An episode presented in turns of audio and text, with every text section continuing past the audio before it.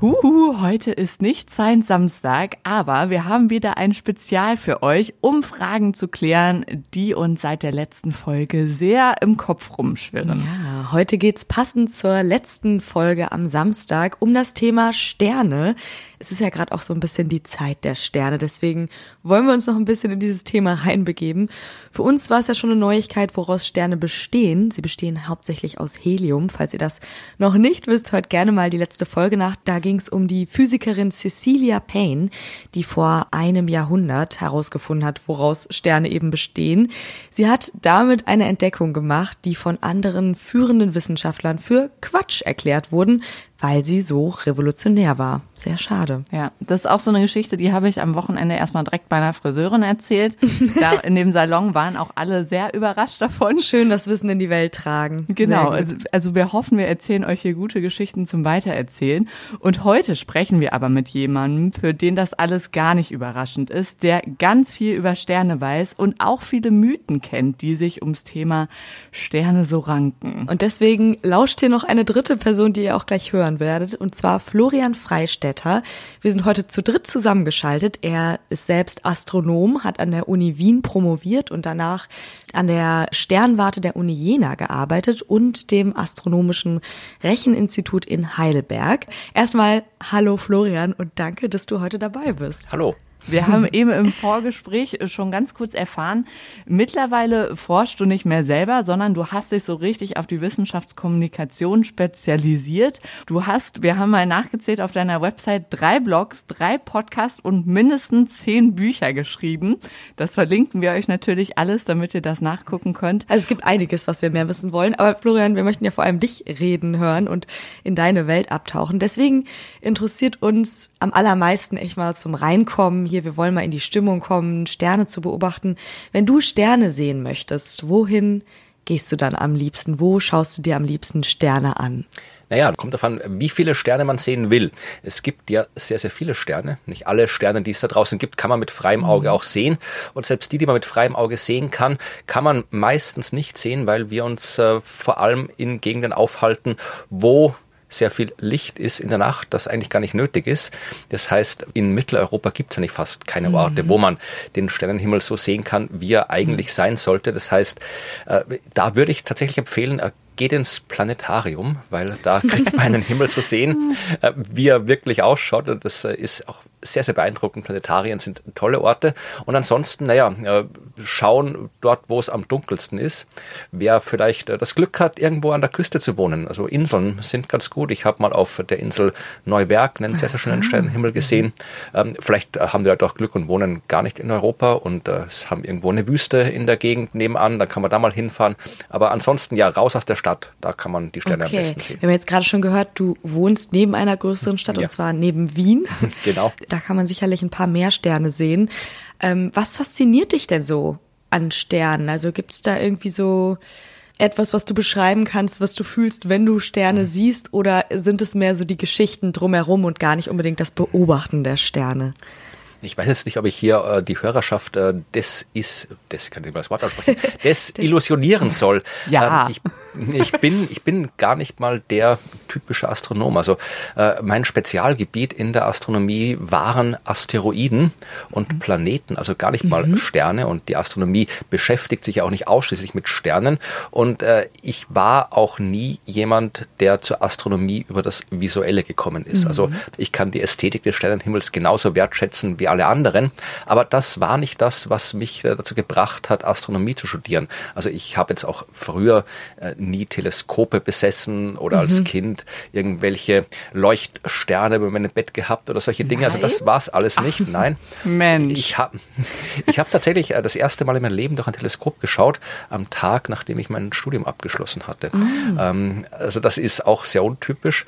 Mich hat interessiert, wie das funktioniert. Ich wollte wissen, wie das Universum funktioniert, äh, wie das alles ist da draußen, was wir gerade mal ein bisschen sehen können, aber ja, was so komplett außerhalb unseres normalen alltäglichen Lebens stattfindet. Wir sehen da halt mhm. Lichtpunkte in der Nacht am Himmel. Mehr sehen wir nicht, aber diese Lichtpunkte sind das gesamte Universum und ich wollte immer wissen, wie funktioniert das? Also bei mir war es tatsächlich eher so der abstrakte Wunsch, die Dinge zu verstehen und dass die Dinge auch noch schön ausschauen, ist ein Bonus, der dazugekommen ist. Mhm. Gibt es denn sowas, wenn du dann in den Himmel guckst, irgendwas, wonach du Ausschau hältst oder so, worauf wir vielleicht gar nicht achten würden? Nee, glaube ich gar nicht. Also ich schaue genauso zum Himmel wie alle anderen. Also ich schaue vielleicht öfter zum Himmel. Ich schaue halt immer, wenn ich äh, vor die Tür trete, immer wenn ich rausgehe und, und es dunkel ist, schaue ich halt mal zum Himmel und schaue, was gibt es da zu sehen gerade. Mhm. Aber sehen tue ich, glaube ich, jetzt nicht großartig was anderes als andere Menschen. Ich habe vielleicht mehr Wissen über die Dinge, weil ich das studiert habe. Mhm. Das heißt, ich weiß dann auch, okay, äh, das jetzt hier, da hier der schöne rötliche Stern im Orion, das äh, ist Betelgeuse, ein roter Riesenstern, der schon am Ende seines Lebens ist. Oder hier der eine ganz hell leuchtende Punkt, das ist gar kein Stern, das ist ein Planet, das ist die Venus. Also solche Dinge weiß ich halt, weil ich es irgendwann mal gelernt habe, aber was jetzt mein Wissen über die Sterne unterscheidet, ist, dass ich halt ja sehr viel Zeit mit sehr viel Mathematik verbracht habe, um herauszufinden, wie die Dinge funktionieren und wie das Universum funktioniert. Mhm. mhm. Ist ja immer so ein bisschen desillusionierend, wenn man dann erfährt, dass es eben viel einfach Zahlen, Mathematik, Physik ist ähm, und eben nicht nur glitzernde Sterne. Ja. Ja, das ist vielleicht auch eines der Dinge, die Menschen oft falsch verstehen über die Astronomie.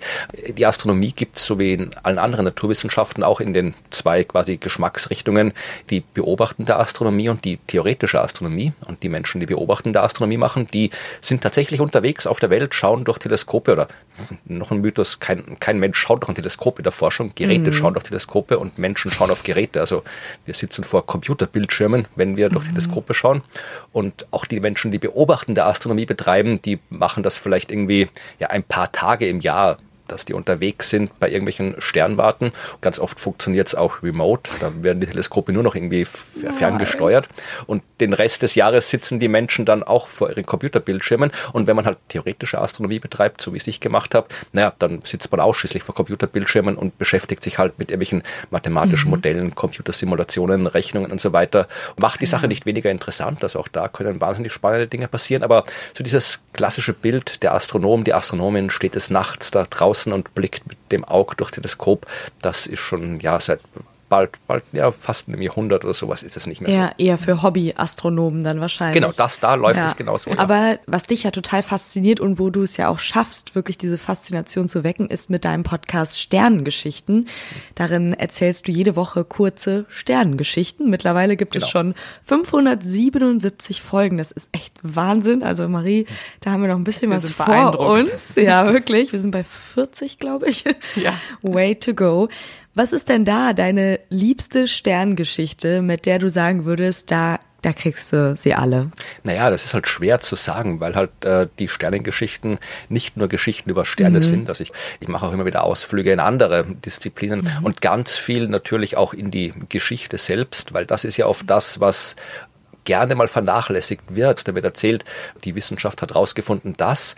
Aber spannendsten ist es, sich anzuschauen, warum haben Menschen das herausgefunden, weil dann hat man auch die Menschen drin in der Wissenschaft, denn alles, was irgendwo von der abstrakten Wissenschaft rausgefunden wurde, äh, hat ja mal angefangen mit einer Idee eines echten Menschen. Mhm. Was mich auch beschäftigt hat und immer noch beschäftigt, wenn ich solche biografischen Geschichten erzähle, ist der Mangel an Quellen, der Mangel an Literatur, weil ganz ja. oft, wenn man jetzt sich vor allem mit äh, Biografien von Frauen in der Wissenschaft beschäftigt, dann findet man, keine mhm. Ahnung, über, über Kepler, über Newton, über Einstein, über Hawking, findet man irgendwie 50 Biografien. Und bei den Frauen ist es meistens so, dass man da die Biografien ja oft nur in irgendwelchen ja. Sammelbänden findet, irgendwie die 50 inspirierende mhm. Frauen, wo dann über jede inspirierende genau. Frau zwei Seiten drin stehen. Genau. Und dass man da mal wirklich so ein ausführliches Buch findet, ist schwierig. Ich glaube, bei Cecilia Payne ist vor kurzem ein neues ah. Buch erschienen. Da gibt es, glaube ich, zwei Bücher oder so über sie, aber auch da, für das, was sie gemacht hat, ich meine, rausgefunden, woraus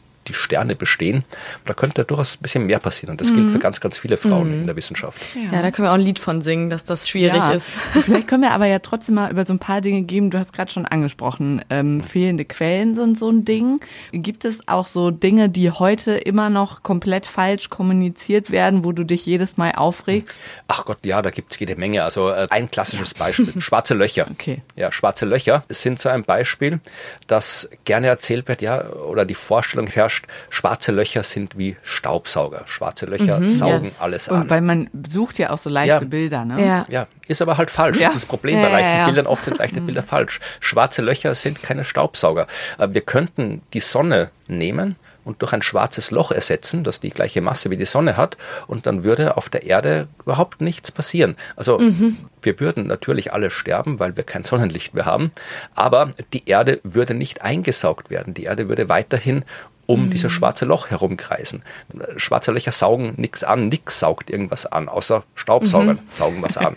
Ja, es gibt andere Mythen. Wir könnten noch den weihnachtlichen Mythos vom Stern von Bethlehem, der ärgert ja. mich auch jedes Jahr oh, aufs genau, Neue. Genau, das haben wir uns auch notiert, ja. Wir sind ganz ohr. Ja. ja. Das ist auch so eine Geschichte, die gerne in der Weihnachtszeit dann aufgegriffen wird von diversen Medien natürlich, mhm. die halt dann suchen, äh, mhm. äh, was machen wir für eine Weihnachtsgeschichte. Nehmen wir doch mal den Stern von Bethlehem und auch in diversen Planetarien gibt es dann immer die Geschichte vom Stern von Bethlehem, wo dann immer äh, erzählt wird oder erklärt wird, was denn der Stern von Bethlehem aus wissenschaftlicher Sicht ist. Und allein die Prämisse ist schon mal aus meiner Sicht falsch, weil in der Bibel gibt es genau, glaube ich, eine Zeile, ich kann es jetzt gerade nicht auswendig, aber es ist irgendwie eine Zeile, die darauf hinweist, dass da die drei Weisen vor irgendeinem Stern hergelaufen sind und das war's. Mhm. Und ja. die Bibel ist mhm. viel, aber sie ist kein wissenschaftlicher Text und keine wissenschaftliche Quelle. Also prinzipiell müsste man sich jetzt nicht hinsetzen und sagen, wir schauen jetzt, was da das ist, weil ich, ich setze mich auch nicht hin und äh, recherchiere die anderen Texte aus der Bibel wissenschaftlich nach, ob Methusalem mhm. wirklich wie tausend Jahre alt geworden ist oder sowas. Ja, ja also ja. muss ich auch wie nicht kann machen. Ja, wie kann es sein, dass eine Person wieder zum Gehen gebracht ja, und, wird oder äh, sehen kann? Ja, dass eine Jungfrau ein Kind bekommt und alles. Also genau. äh, kann man, wenn man will, auch recherchieren, haben wahrscheinlich Leute gemacht. aber äh, bei dem Stern von Bethlehem ist es irgendwie so, dass alle davon ausgehen, ja, das muss ja doch irgendwas Wissenschaftliches sein, weil Stern am. Himmel und so weiter. Mhm. Dann sind im Laufe der Zeit natürlich jede Menge Hypothesen entstanden, was dieser Stern sein könnte. Äh, klassischerweise stellt man sich diesen Stern ja als Komet vor, was ein komplett anderes mhm. Ding ist. Also ein Stern ist eine gigantische Gaskugel, ein Komet ist ein Felseisbrocken, der ein paar Kilometer groß ist. Aber mhm der Stern von Bethlehem wird gern so in der klassischen Bildsprache als Komet dargestellt. Mit dem Schweif hinten. Ja. Genau, mit Schweif dran. Ja, ähm, ich glaube, das geht zurück auf äh, ein Bild, ein berühmtes Gemälde von äh, Giotto mhm. di Bodone hieß der Kerl, äh, so ein Maler aus dem 13. Jahrhundert äh, oder 14. Jahrhundert. Und der hat ein berühmtes Bild gemacht, das äh, heißt Anbetung der Heiligen, glaube ich. Wenn man das googelt, dann erkennt man das vermutlich. Und da ist eben der Stern von Bethlehem als mhm. Komet mhm. dargestellt worden. Was rein theoretisch eine plausible Erklärung wäre, weil Kometen sind nicht immer am Himmel zu sehen, die tauchen auf, dann sieht man sie und dann sind sie wieder weg und man sieht sie nicht. Also prinzipiell wäre das etwas, wo man sagen kann, okay, da ist damals ein Komet aufgetaucht, dann haben die drei heiligen Könige den gesehen und dann sind sie dem hinterher marschiert ja, ja. und mhm. dann äh, war er wieder weg. Problem ist, wir wissen, welche Kometen es gibt, die hell sind. Von denen gibt es keinen, der damals irgendwo am Himmel war. Natürlich kann es auch Kometen gegeben haben, die wir nicht kennen, die halt einmal gerade da waren und dann sind sie seitdem nicht mehr gesehen zu gewesen. Aber äh, es gab damals sehr, sehr viele Menschen, die zum Himmel geschaut haben. Ja, wir wissen mhm. äh, auch aus äh, der Astronomie aus, äh, aus Indien, aus China, aus dem arabischen Raum. Also es ist nicht so, dass äh, die Menschen nicht damals auch schon den Himmel beobachtet hätten. Und wir haben ganz viele Beobachtungen, äh, Daten von Kometen, die die Menschen gesehen haben. Und da war keiner. Ja, also wir, da gibt es keinen passenden. Mhm. Und es gibt auch diverse andere Gründe, warum das nicht passt. Vor allem, weil die Menschen durchaus damals auch schon einen Unterschied zwischen Komet und Stern gekannt haben. Ja, also dann okay. hätten sie eben nicht geschrieben ein Stern, ja, sondern klar. hätten sie geschrieben ja. Komet. Gut, aber der Mensch, der das aufgeschrieben hat, wusste es vielleicht nicht.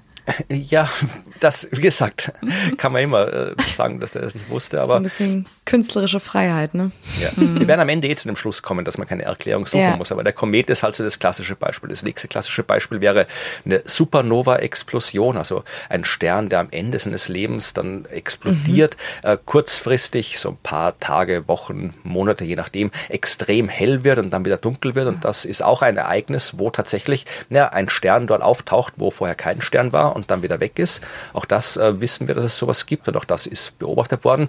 Aber auch da, die Sterne verschwinden nicht komplett, da bleiben Reste übrig, so Supernova-Überreste, Nebel mhm. und äh, die könnten wir beobachten, die beobachten wir auch und auch da kann man quasi zurückrechnen, äh, wenn wir heute diesen Nebel dort sehen, dann muss die Supernova da und da stattgefunden haben. Auch da nichts, äh, was passt und auch da nichts aus irgendwelchen anderen mhm. Quellen, die uns sagen, dass das passt. Also auch das ist nicht. Und dann die Erklärung, die dann meistens in den Medien zu lesen ist und die auch in den Planetarien immer gezeigt wird, das ist die der sogenannten Konjunktion ja, Saturn und Jupiter, die beiden Planeten, ja. die sollen sich mhm. am Himmel damals sehr nahe gewesen sein. Ja, also die sind am Himmel nebeneinander gestanden, in echt natürlich nicht nebeneinander gestanden, sondern die waren halt auf ihren Bahnen, aber von der Erde aus gesehen äh, sollen die damals deutlich nebeneinander gestanden sein am Himmel. Und dann gibt es da eben so eine astrologische Interpretation, irgendwie Jupiter in der Astrologie ist irgendwie der König und äh, Saturn stand irgendwie für das jüdische Volk und wenn die sich im Sternbild der Fische, glaube ich, treffen, wow. die Fische okay. standen für Israel oder ja.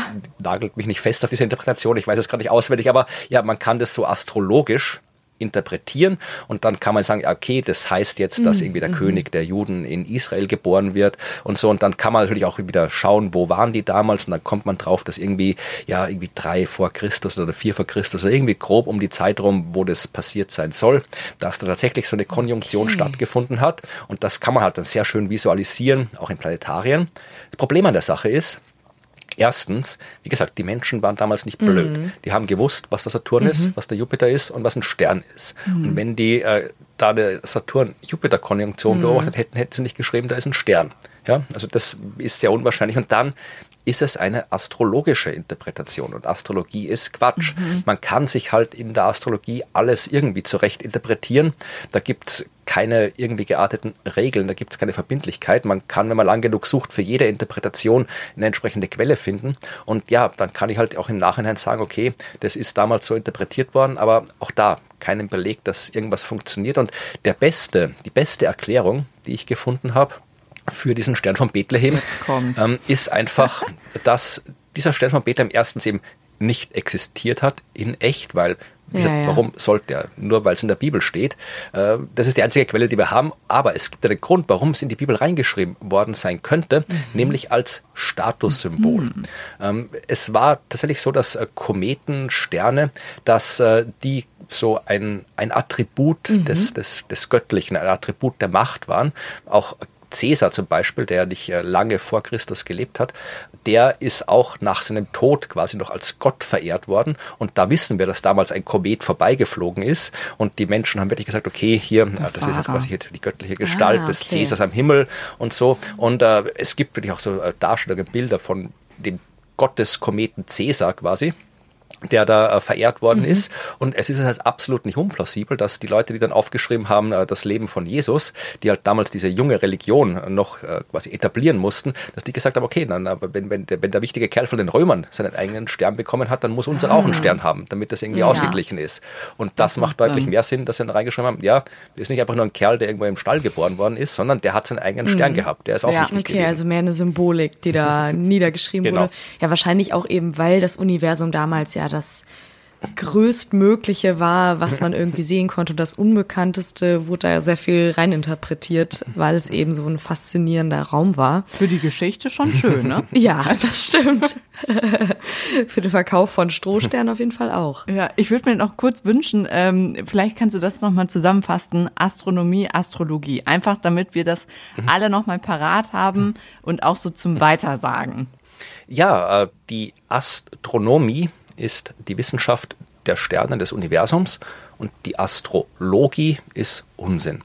Also, Punkt. Das, Gut, das war sehr kurz, ja. Nein, also die Astronomie ist eine Naturwissenschaft, die sich mit der Erforschung des Universums beschäftigt und die Astrologie ist ein esoterisches Deutungssystem, das aus der Position fiktiver Himmelskörper, es sind nicht mal die echten Himmelskörper, nicht mal der echte Himmel, äh, aus der Position von Himmelskörpern Aussagen über das menschliche Leben und die menschliche Zukunft treffen will. Zum Beispiel mhm. Horoskope und Co. Genau. Mhm, ja. Mhm. Und das also, ist Quatsch, ihr habt's gehört.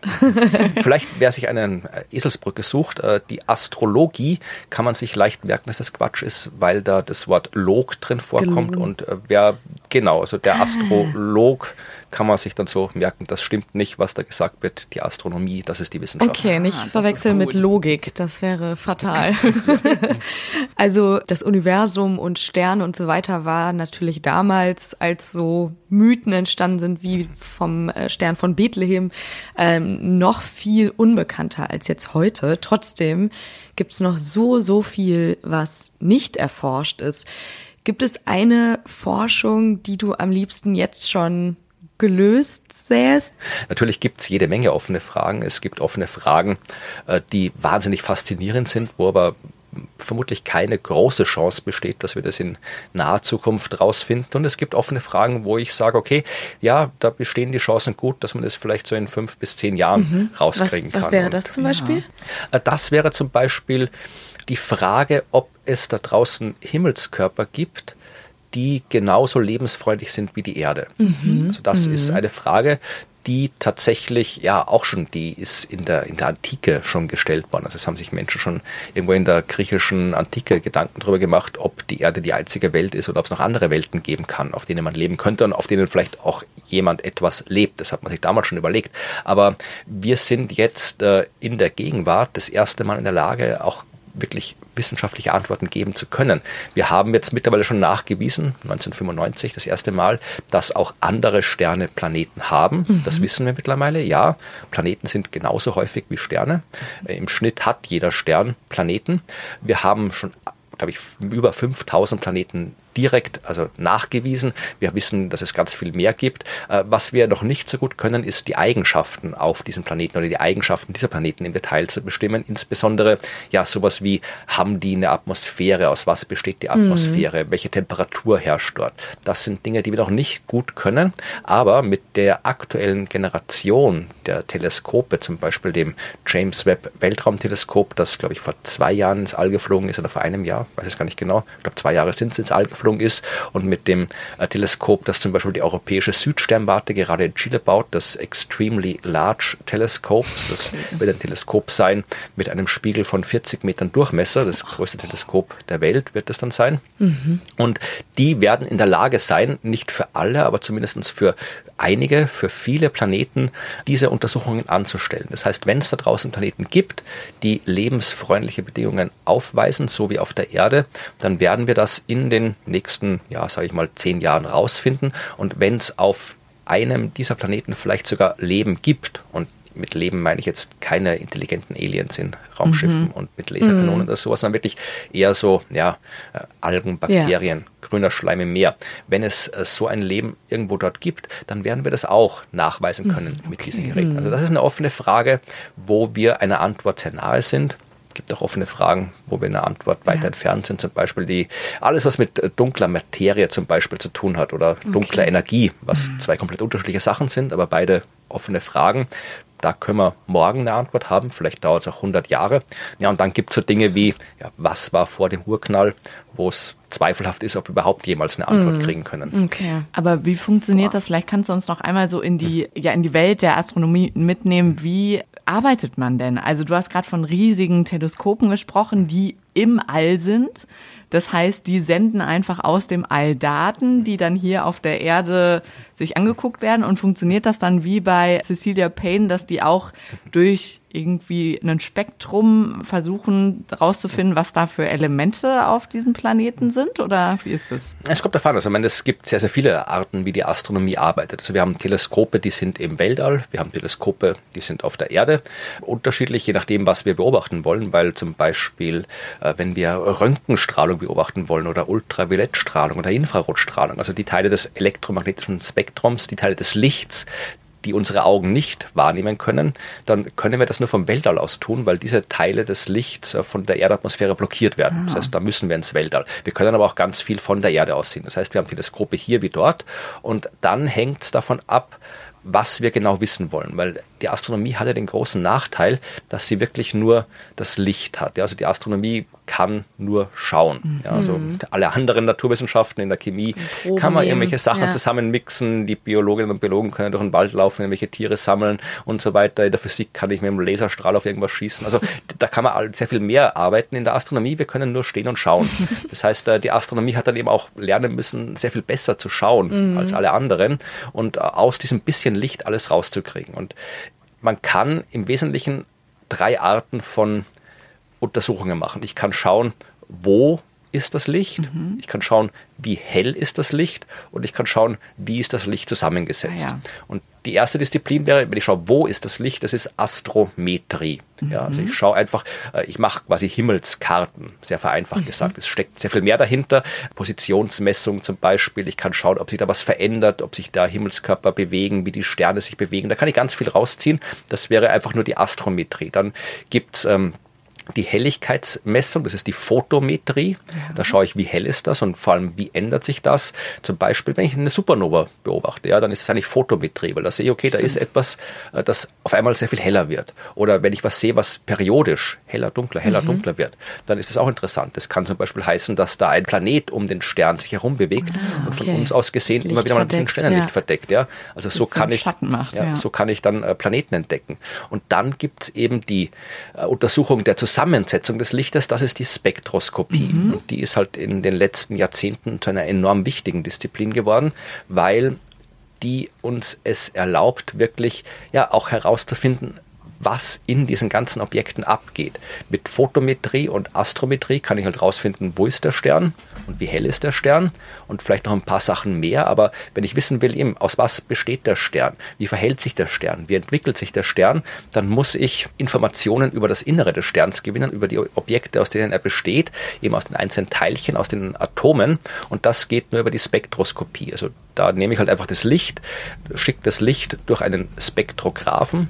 Das ist ein Objekt, das das Licht in seine Bestandteile aufspaltet. Also das Sternenlicht ist zusammengesetzt aus allen möglichen Farben. Ja, also die Sonne schickt zum Beispiel irgendwie ja, rotes Licht, blaues Licht, grünes Licht, gelbes Licht äh, zur Erde. Und wir sehen auf der Erde die Lichtmischung, also weißes Licht im Wesentlichen. Und Stimmt. mit so einem Spektroskop kann ich diese Farben wieder aufspalten und dann messen, okay, es kommt genau so viel rotes Licht zur Erde, so viel blaues Licht, so viel grünes Licht, so viel gelbes Licht. Mhm. Und aus dieser Aufspaltung des Lichts kann ich halt ganz viel Informationen ableiten, weil zum Beispiel die Art und Weise, wie der Stern die Farben aufteilt, wenn man so will, also äh, wo am meisten Licht kommt. Ja, das hängt von der Temperatur ab. Mhm. Die Sonne zum Beispiel schickt äh, das meiste ihres Lichts im grünen Bereich zur Erde. Mhm. Ja, also die Sonne ist eigentlich ein grüner Stern, wenn man so will, aber wir sind halt die Mischung von allen Farben, darum fällt uns nicht auf. Aber eigentlich äh, kommt das Maximum, die meiste Sonnenenergie im grünen Bereich des Spektrums zu uns und das äh, erlaubt es uns dann mit diverser äh, Astrophysik, mit diversen theoretischen Formeln auszurechnen, wie heiß die Sonne ist. Mhm. Ja, und das können wir bei anderen Sternen auch machen. Wir können dann auch noch schauen, in diesem Spektrum, in diesem Regenbogen, den wir sehen von einem Stern, können wir schauen, ob da was fehlt. Und das, was fehlt, sagt uns, aus was der Stern zusammen zusammengesetzt ist, weil jedes äh, Atom äh, eine bestimmte Wellenlänge blockiert. Also es ja. ist ein bisschen komplizierter mhm. als das, aber ja, jedes Atom ist unterschiedlich zusammengesetzt, hat eine unterschiedliche Anzahl an Elektronen in der Hülle, die mhm. unterschiedlich konfiguriert sind und diese Elektronen vereinfacht gesagt blockieren Licht. Ja. Und dann sehe ich halt, okay, da wo jetzt eigentlich ein Stückchen orange sein sollte, ist kein Orange, da ist nur ein schwarzer Strich, ah, weil da von, okay. dem, von dem Licht nichts zu uns gekommen ist. Und dann weiß ich, okay, da müssen haufenweise Atome dieser Art im Stern sein, die dieses Licht blockiert haben. Und wenn ich das mache, dann kriege ich eben so ja, einen Regenbogen mit ganz, ganz, ganz vielen schwarzen Strichen drin. Mhm. Und dann brauche ich wieder sehr viel Mathematik, sehr viel Rechnerei, sehr viel Computer, um diese ganzen Striche auseinander zu basteln mhm. und zu sagen, okay, die gehören zu dem Element, die gehören zu dem Element. Und dann kriege ich eben die Zusammensetzung des Sterns. Aber immerhin gibt es mittlerweile Computer, die das auch für einen machen, ja. weil äh, in der ja. Phase von Cecilia Payne waren ja diese Frauen damals auch die Computer. Mhm. Genau. genau. Ja, das Wort Computer ist älter als unser Rechengerät. Mhm. Früher auch wirklich waren, waren Computer, waren Menschen, die gerechnet ja, haben. Ja. Das hat sich dann erst, als dann der, das Gerät aufkam, sind die Computer dann zu den Maschinen geworden. Ja. ja. Ja, und bei den, bei den Sternen, also bei den Planeten geht es genauso. Da schaue ich mal Licht an, das äh, vom Stern aus durch die Atmosphäre des Planeten hindurch leuchtet. Und dann sehe ich zum Beispiel, okay, da fehlt zum Beispiel äh, ähm, der Teil des Lichts, äh, der auf Sauerstoff hindeutet. Ja, also mhm. ich kann zum Beispiel sehen, okay, da muss Sauerstoff in der Atmosphäre sein, da mhm. muss Methan in der Atmosphäre mhm. sein. Das sind alles Hinweise, dass dort Leben existiert. Oder äh, wenn wir zum Beispiel das Licht anschauen, das die Erde ins All reflektiert, dann sehen wir, dass dort viel grünes Licht drin ist, aber weniger rotes Licht als drin sein sollte. Also die Sonne schickt all das zur Erde, was sie halt hinschickt, mhm. aber von der Erde reflektiert wird weniger rotes und weniger blaues Licht. Und das liegt daran, dass auf der Erde Pflanzen leben, die Photosynthese Ah. betreiben. Mhm. Und die Pflanzen nutzen aber nicht das komplette Licht. Die nutzen halt das rote Licht der Sonne, die Ja. nutzen das blaue Licht der Sonne, das grüne nutzen sie nicht, Mhm. das reflektieren sie. Und es kommt hauptsächlich Grünes, hast du gesagt. Genau, genau. Ah, okay. Und darum äh, sind die Pflanzen eben grün, weil sie das Grüne reflektieren. Und das können wir sehen. Wir können quasi im reflektierten Licht der Erde sehen, dass da was fehlt. Und äh, das, was fehlt, fehlt deswegen, weil auf der Erde Leben existiert. Und genau so im Prinzip könnte man auch das Licht untersuchen, das andere Planeten bei anderen Stellen reflektieren. Wir hören daraus, es gibt äh, Mittel und Wege, dass wir das Universum schon erforschen können, auch wenn wir zum Beispiel nicht hinreisen. Also wir können da schon jede Menge rausfinden. Eine Frage, die wir aber hier zum Abschluss ähm, dieser Folge auf jeden Fall irgendwie noch stellen wollen, ist, wäre es für dich faszinierend, auch mal selbst ins Weltall zu reisen oder fühlst du dich ganz wohl hier auf unserer Erde mit äh, Sauerstoff und Wasser und so weiter und schaust dir die Sterngeschichten lieber aus sicherer Entfernung an? Ja, das kommt drauf an. Also ich war jetzt nie jemand, der gesagt hat, ich möchte Astronaut werden als kleines Kind zum Beispiel. Ja, das war jetzt nie was, was mich sonderlich interessiert hat. Äh, meine astronomische Kollegin und auch Podcast-Kollegin Ruth Grützbach, die war genauso eine. Also die ist immer noch genauso eine. Die hat sich Ja. vor ein paar Jahren sogar schon wieder beworben bei der ESA als Astronautin. Die wollte da unbedingt hin oder will immer noch unbedingt hin ins Weltall. Ich nicht so dringend. Also das Universum, das Weltall ist extrem lebensfeindlich. Ja? Also äh, es gibt da draußen keinen Ort, von dem wir wissen, auf dem wir einfach so leben könnten. Gibt's nicht. Also egal wo man ist, man muss immer extreme Vorkehrungen treffen, nicht sofort zu sterben. Ja, also das ist wirklich, es ist sehr, sehr lebensfeindlich da draußen. Und ähm, ich habe großen Respekt vor all den Menschen, die das machen, die wirklich da eben ins Weltall fliegen, weil das eben sehr, sehr gefährlich ist. Aber ich würde es vielleicht in so einer Science-Fiction-Zukunft machen, ja, wo man, äh, ich bin jetzt versucht, genauso einfach ins Weltall kommt, wie man mit der Bahn irgendwo hinkommt. Ja. Aber ja, das ist vielleicht aktuell nicht das beste Beispiel, weil mit der Bahn tut man sich auch oft schwer zu kommen, aber nein, also, aber wo man dann ja einfach mal so zum Mars fliegen kann, zum Ja. Mond fliegen kann und da die entsprechende Infrastruktur hat, dass man eben nicht sofort stirbt und sowas. Also das, das würde ich machen. Aber wie gesagt, da sind wir, wenn wir überhaupt jemals hinkommen, noch Jahrhunderte davon entfernt. Und ansonsten, ja, überlasse ich die Weltraumreisen den Menschen, die das wirklich, wirklich wollen. Und ich bin, bin zufrieden damit, hier von der Erde aus mir Gedanken darüber zu machen, was da draußen ist und das zu erforschen und zu verstehen, was da draußen ist, auch wenn ich nicht dorthin kann. Und weiter zu sagen. Ja, und es weiter zu vermitteln. Ja, wer weiß, äh, was Elon Musk da noch für uns Oh bereithält. Aber Aber vieles anderes wollen wir wissen. vielen, vielen Dank, Florian, dass du hier so viel Wissen mit uns geteilt hast und die Faszination auch so ein bisschen weitergegeben hast. Also Gern ich bin. Auf jeden Fall sehr, sehr fasziniert und werde anders in den Weltraum blicken, wenn ich es das nächste Mal tue. Also bei mir hat sich jetzt sehr eingeprägt, die Sonne sendet uns eigentlich grünes Licht. Genau, die Sonne ist ein grüner Stern. Stern. Ja, das ist doch ein Sehr schönes, schöner Satz zum Mitnehmen. Und wenn ihr jetzt an Weihnachten nochmal irgendwie mit eurer Familie über den Stern von Bethlehem sprecht, dann Könnt ihr ein bisschen klug scheißern. wisst ihr ja auch, was da zu sagen ist. Astrologie ist Quatsch. Wir hören uns ansonsten wieder zu einer ganz normalen Folge am kommenden Samstag. Und dann ist auch schon bald Weihnachten. Ja, bis dahin, macht's euch schön und tschüss. Tschüss.